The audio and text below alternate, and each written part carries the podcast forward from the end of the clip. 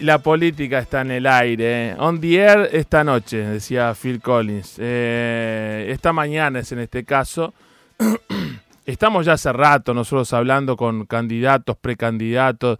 De hecho, aprovecho el comienzo de la nota política, recordarles que el martes 23 de julio vamos a hacer el especial de Caira quien Caira en el Tortoni, Paso 2019 con todos los candidatos y precandidatos a presidente y vice, a diputado y senador por la ciudad de Buenos Aires y por supuesto creo que habrá también eh, algún invitado de candidato, intendente y vice de la provincia, a gobernador también, algún que otro candidato intendente también, eh, por eso estamos ya recorriendo el espinel de los distintos municipios y los distintos precandidatos.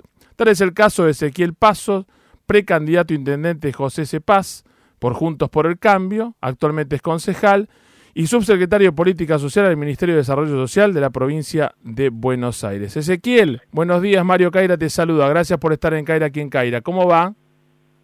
Buenos días, Mario, un gusto saludarte. Gracias. ¿eh? eh a ver, vamos a hacer el ping-pong, pues queremos mostrarle a quienes nos escuchan del primer, segundo, tercer cordón del, del conurbano que también nos interesa la política de lo que pasa en la provincia, que es el gran distrito electoral.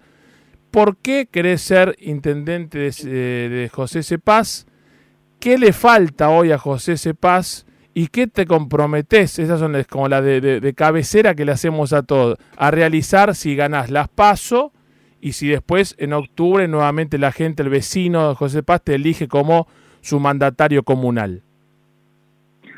Bueno, Buena, buena pregunta, voy a tratar de, ser lo más breve posible. Dale.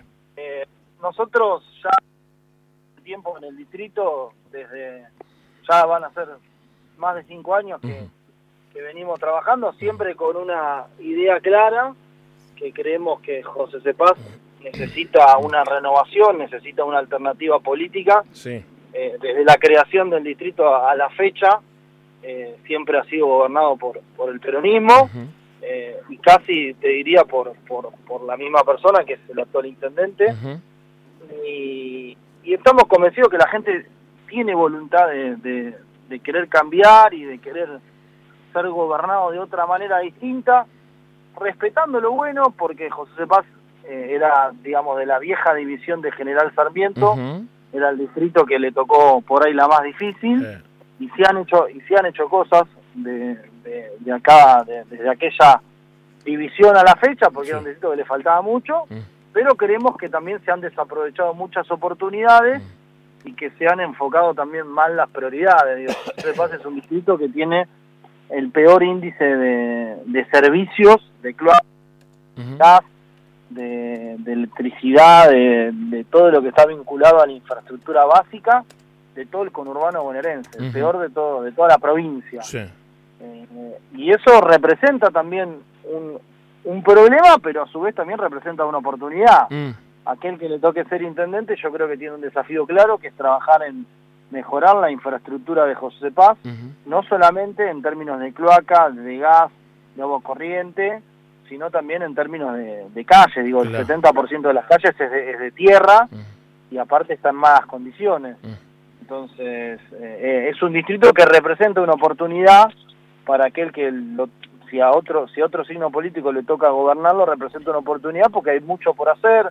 Digo yo siempre yo vengo también de la gestión de, ambiente y espacio público en la ciudad. Ahora me tocó un desafío que es el de, el de trabajar en desarrollo social eh, estos últimos tres años pero digo eh, mejorar la luminaria mejorar el espacio público mejorar la recolección de residuos. Hay que generar el concepto de ciudad en un distrito que está eh, muy relegado y que requiere mucha inversión, mucha infraestructura y para eso también requiere que se empiece a generar oportunidades vinculadas al desarrollo económico, que haya más industrias para que se genere más recursos y dinero. Es un, distrito con muy poco recurso mm. y eso también representa un problema porque sin plata todo esto no se puede hacer. Hasta que se eh, genere, Ezequiel, hasta que se genere esa, ese, impulso y esa credibilidad en el nuevo mandato, la nueva gestión, si vos sos el electo intendente. Eh, viendo que, no hago futurología, pero que la, gobernadora Vidal puede ser muy probablemente reelecta eh, en, la provincia, eh, ¿crees que el apoyo de la provincia es fundamental, el trabajo en conjunto eh, provincia-municipio? Y si hoy eso está pasando, tal vez, aunque eh, no tengo grandes quejas de municipios que no son del PRO o de Cambiemos, este, que no tengan ayuda de la gobernadora, pero pregunto de esa relación, ¿cómo, la, cómo está hoy cómo va a ser después? Sí, es una, una gran pregunta la que haces y, y la respuesta es sí, yo creo que es vital eh, una identidad clara en todo sentido, en el ámbito nacional, en el ámbito provincial y en el ámbito municipal. Mm. Eh, a ver, eh, es muy difícil en un distrito con tan poco recurso, como vos bien lo, lo, visualizabas, mm.